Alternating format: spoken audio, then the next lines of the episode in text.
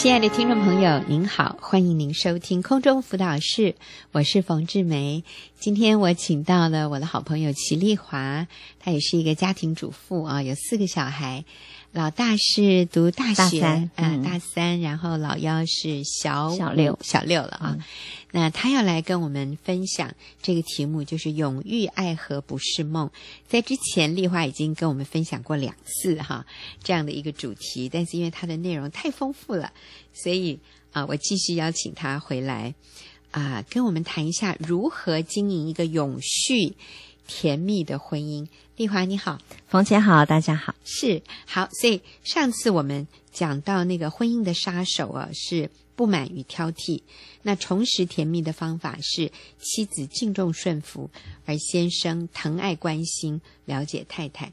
那今天我想我们再来看一个一个新的杀手，好不好？一个婚姻的，我们常常不自觉就落入的一个爱情杀手是什么？嗯，就是你对我好，我就对你好；你对我好，我才对你好。嗯，意思就是我对你好不好，是根据你表现的是是否令我满意。是，那所以这样的是一种叫做五十对五十，五十对五十的一个啊、嗯呃，我们叫论功行赏啊、或者是以对方的表现。来评分，嗯，来决定我要不要对他好的这样的一种关系。那这种关系是是什么问题吗？有什么问题吗？呃，其实，在婚姻生活当中，我常常我自己其实也犯了这个错了。嗯，以前我也是，为什么我我先生回来的时候，我没有办办法对他啊那么好？嗯，那那是因为我看他已经这么糟糕了，我根本不配我在在对他回来再对他温柔啊，对他啊、去。呃，对他好，所以我对他很多的抱怨。那最近我小孩的一个好朋友，她也是一个非常爱主的一个小小姐妹。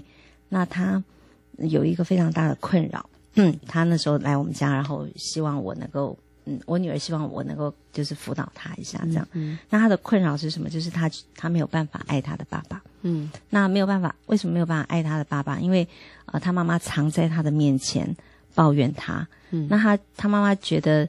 就是，呃，他爸爸现在的工作是收入非常少的，嗯，然后妈妈呢就是要负责家里大部分的经济，嗯，然后可是妈妈也已经非常好了。其实妈妈也对他爸爸，呃，就是非常的呃包容，对，他觉得他妈妈已经非常的包容他，然后非常的呃对他爸爸很好。可是呢，他爸爸还是不知长进，嗯，就是可能他妈妈有在他面前抱怨啦，嗯，那那所以呢，甚至他爸爸有一些习惯他。呃，没有办法接受。嗯、啊，他其实他爸爸的好他看不见。那他就是、嗯、他爸爸常在工作场所里面，那有时候有一些呃，就是可能统餐里面剩的食物，他爸爸觉得很可惜了，可能就把他带回家。可是他们很嫌弃他。嗯、那个不是剩菜剩饭，而是说统餐，意思就是别人大家自己拿拿拿打菜，嗯、然后剩下来的，对，其实是没有用过的，对，干净的，对。然后，但是他爸爸就。觉得很可惜，扔掉就把这些带回家来。对，然后一方面也是啊、嗯呃，带回来呃，就是想要可能晚上他们也不用煮啦，对，然后就可以吃了。可是他们就觉得很困扰，因为他们觉得很难吃。然后他就而且讲了很多次，然后他爸爸就是还是觉得就是把他带回来。嗯、那还有甚至他爸爸其实常常想要就是很爱这个孩子，然后想要抱抱他，可是他没有办法让他爸爸。抱他，因为他说他可以跟他妈妈很好，可是他没有办法让他爸爸亲近他。这个孩子是可以跟妈妈很自然的拥抱啊，身体接触，但是对爸爸他很排斥。对，甚至他爸爸其实他也知道他爸爸对他很好。那我就问他说：“那你爸对你好不好？”他说：“我爸真的以前就是以前那样很好，现在也是很好啦。可是他说他，可是他有一些行为很奇怪。嗯，他说他会呃为我买早餐。我说那很好啊。”那你为什么没有办法接受他？他说他，可是他每次都买一整条吐司放在我的桌上，意思就是他也很觉得这样的行为很奇怪。嗯，那他没有办法接近他的父亲，是因为他觉得他的父亲就是也常常有时候，呃，也也可能没有洗澡这样好几天，嗯、那所以他就嫌弃他的父亲，所以他完全没有办法看到他爸爸的优点。那那时候，我我有跟那个呃，就是姐妹小姐妹讲，我就说我们可不可以？呃，就是来想想爸爸的一些啊优点。我说超自然的眼光，对，用 我说你可以用超自然的眼光去欣赏你的父亲。他说我看不到，那我就说其实你爸爸现在，比如说他可能呃呃，为什么他好几天不洗澡？我觉得他。正在一个很深很深的沮丧当中，因为他以前的工作其实不是这样子的。嗯，那是因为他中年失业，哦，然后他找不到好的工作。嗯，那还有就是他其实也一直工作不如不如他的太太。嗯，所以他其实是很深的沮丧。然后还有呃，还有其实他他买了一条吐司回来，我就说那你可以很棒啊，可是他不觉得好，我就说那你可不可以为拿这条吐司其中的几片，甚至去做一份早餐？然后回馈你的爸爸，嗯、他的回应是好难哦，嗯、因为他完全看不到他爸爸的优点，因为他觉得，呃，就是他妈妈很辛苦这样子。嗯，对，嗯，所以在这里其实是这个孩子透过妈妈的眼睛看他爸爸。嗯，妈妈可能对爸爸有这样的嫌弃，有这样的不满，妈妈会对孩子诉苦，嗯，觉得自己很辛苦，是。然后你看你爸爸这么不争气。嗯，这么不长进，是我赚的钱都还比他多。你看他又没洗澡，你看他又去把那个剩菜剩饭拿回来，多丢脸呐、啊！我们又不是猪啊！我跟他要喂猪吗？有 有可能了。我当然讲的可能有点夸张，但是孩子透过妈妈的眼睛看爸爸，也透过爸爸的眼睛看妈妈。所以，如果妈妈对爸爸有很多的嫌弃，嗯，那孩子通常。也很难尊敬爸爸，可是这个对孩子是非常矛盾冲突的事，因为孩子是爱爸爸的，所以我们说刚才这个女孩子她很痛苦，嗯。啊，她她她也哭了，是。因为她希望她是能爱爸爸的，嗯、可是她又从心里很鄙视她的父亲。嗯、那其实我们在这里强调的是，这个是妈妈造成的耶，嗯、所以有的时候我们做母亲的，我们觉得自己好伟大。嗯，我们觉得自己好清高，我们觉得自己好完美，我们好属灵。可是其实在这里，我们犯了那个自以为意的罪。嗯，我们犯了那个，容我这么说，假冒为善，嗯、就是我们外表好像很好，可是我们里面在论断、批评，在不满、在挑剔，我们自以为是，然后我们犯了那个骄傲的罪。嗯，然后我们是看到对方眼中的刺。没有看到自己眼中的良木，嗯、所以我们就养育出跟我们一样的下一代，是。也是都觉得自己很好，然后都觉得别人亏欠他，嗯、别人做的没有他好，啊、也是养育出一群自以为义。愤世嫉俗，然后看不起别人，甚至看不起自己父亲的这样的下一代，我觉得我们做妈妈的，我们要检讨，我们要悔改，我们是不是落入这种五十对五十，你对我好，我才对你好的这种这种一种不正确，甚至我说一个错误的模式里面。嗯哼，嗯，是。好。那其实讲到这个，呃。这个你对我好，我才对你好啊！也这个也是有另外一个名词，嗯、我要请丽华说明一下。嗯，对，就是其实我觉得我自己以前在婚姻当中也犯了一个很严重的错，就是我我觉得我有很严重的公主病。公主病，好，来，请说明之。公主病的意思就是，我觉得我我在婚姻当中，在爱情当中，我应该是那个被疼爱的。嗯，然后我先生应该要呃给我很多的注意。然后我的意见是，他呃任何的事情都要以以我的意见为优先呐、啊，嗯、其实就是自我中心，就是他应该把你捧在手掌心里面。那其实基本上这是一种很自我为中心的一种价值观，是。啊。那当我们用这样的一种观念来经营我们的人际关系，尤其是夫妻关系，可能我们对外人我们会谦卑一点了，嗯嗯。啊，但是我们对于呃，男朋友、女朋友，或者是夫妻的这样的一个关系的时候，嗯、我们就很，我我觉得尤其女孩子，嗯、我们就很娇啊，我们就觉得我是公主哎，是你应该对我好哎，你忘了吗？那你知道，通常是谁跟着公主旁边啊？就是那些随从嘛，好那些那些宫女嘛，不然就是那些。那些呃叫什么侍卫嘛，嗯、在旁边，啊，都是听你的命令的。是，所以如果我们有所谓的公主病啊，嗯、意思就是唯我独尊，是自我中心。嗯、你要把我捧在手掌心里，你不能让我生气。嗯、如果我有任何的不满，你你要负责任。是啊，你要让我快乐，你要让我开心。那这个是爱情杀手啊！看我们谈到这个公主病哈，那丽华，你说你有公主病，嗯、是对。嗯其实从谈恋爱开始，我先生真的是非常的爱我，嗯、他什么都是以以我的呃，就是就很疼我这样子。那所以包括结婚之后都这样。嗯，所以我们两个常常每次就是吵架，嗯、不管是我对或是呃，不管是不是我错啦，那最后道歉的都是他。嗯哼，对，那而且我也绝对不会道歉。哦，对，然后所以都是他最后来哄我。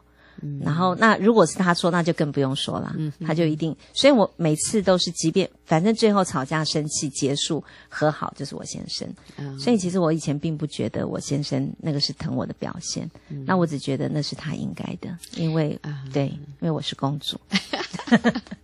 好，那各位有公主病的女士啊，我们真的是要悔改哦。嗯、我跟你们说，我以前也是。哎，昨天丽华说她是公主病的始祖，那我想到我不是始祖的始祖，因为丽华，我是丽华的组长啊。那那那她是始祖，那我成了什么？呃，我记得。在我们刚结婚，你刚你上次讲的是你们结婚第五年哈，嗯、你们吵得最凶，然后我又回想起来，哎，好像也是我们结婚第五年的时候，呃，因为那时候我的老二已经出生了，我记得我抱着老二，然后先生是牵着老大，我们孩子那时候我们住在师大这边，然后我们在过那个师大的地下地下道人行地下道上楼梯的时候，我就。我都忘了我们在为什么事事情，我在跟他不高兴，然后我就丢了一句话给他，我说：“你都没有像以前那样对我好。”然后我先生，哦，我说有史以来他第一次回嘴，哎，你相信吗？这个李长安，哦，他居然敢跟我回嘴，你就知道我的公主病多严重啊！我心里想，你居然敢回嘴？结果，因为我我就很生气的丢了一句说：“你都没有像以前那样对我好。”然后我先生就回了一句，他说：“你的脾气也没有像以前那么好。”意思就是你现在脾气也比以前坏很多，我当然没有办法像以前那样对你好。可是你知道吗？这一句话把我打醒了呀！我真的感谢主，我还有一点受教。我那时候心里哦。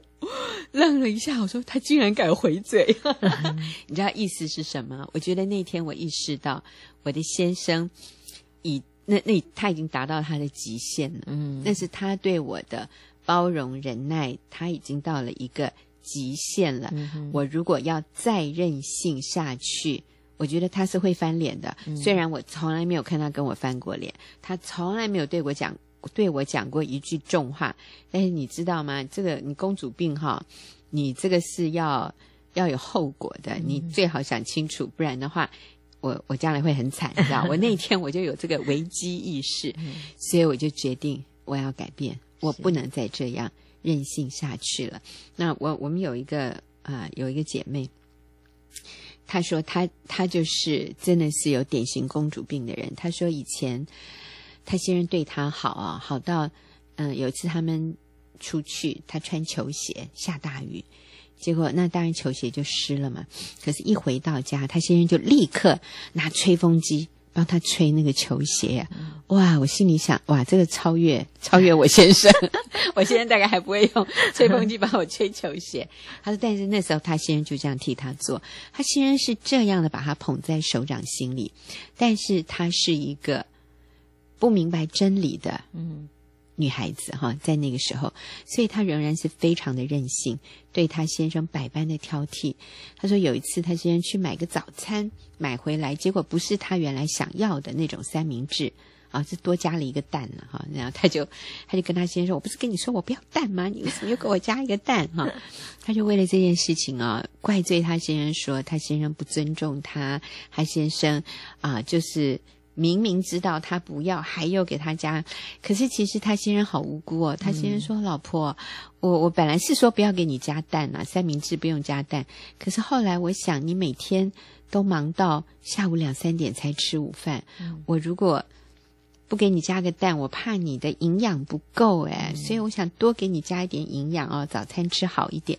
我完全是一番好意啊。嗯、可是他太太不领情啊，就只觉得。”先生没有按照他的意思，然后又有一次他们去捷运站，然后太太觉得一号出口比较快，先生觉得二号出口比较快，两个人又为了这个大吵一架。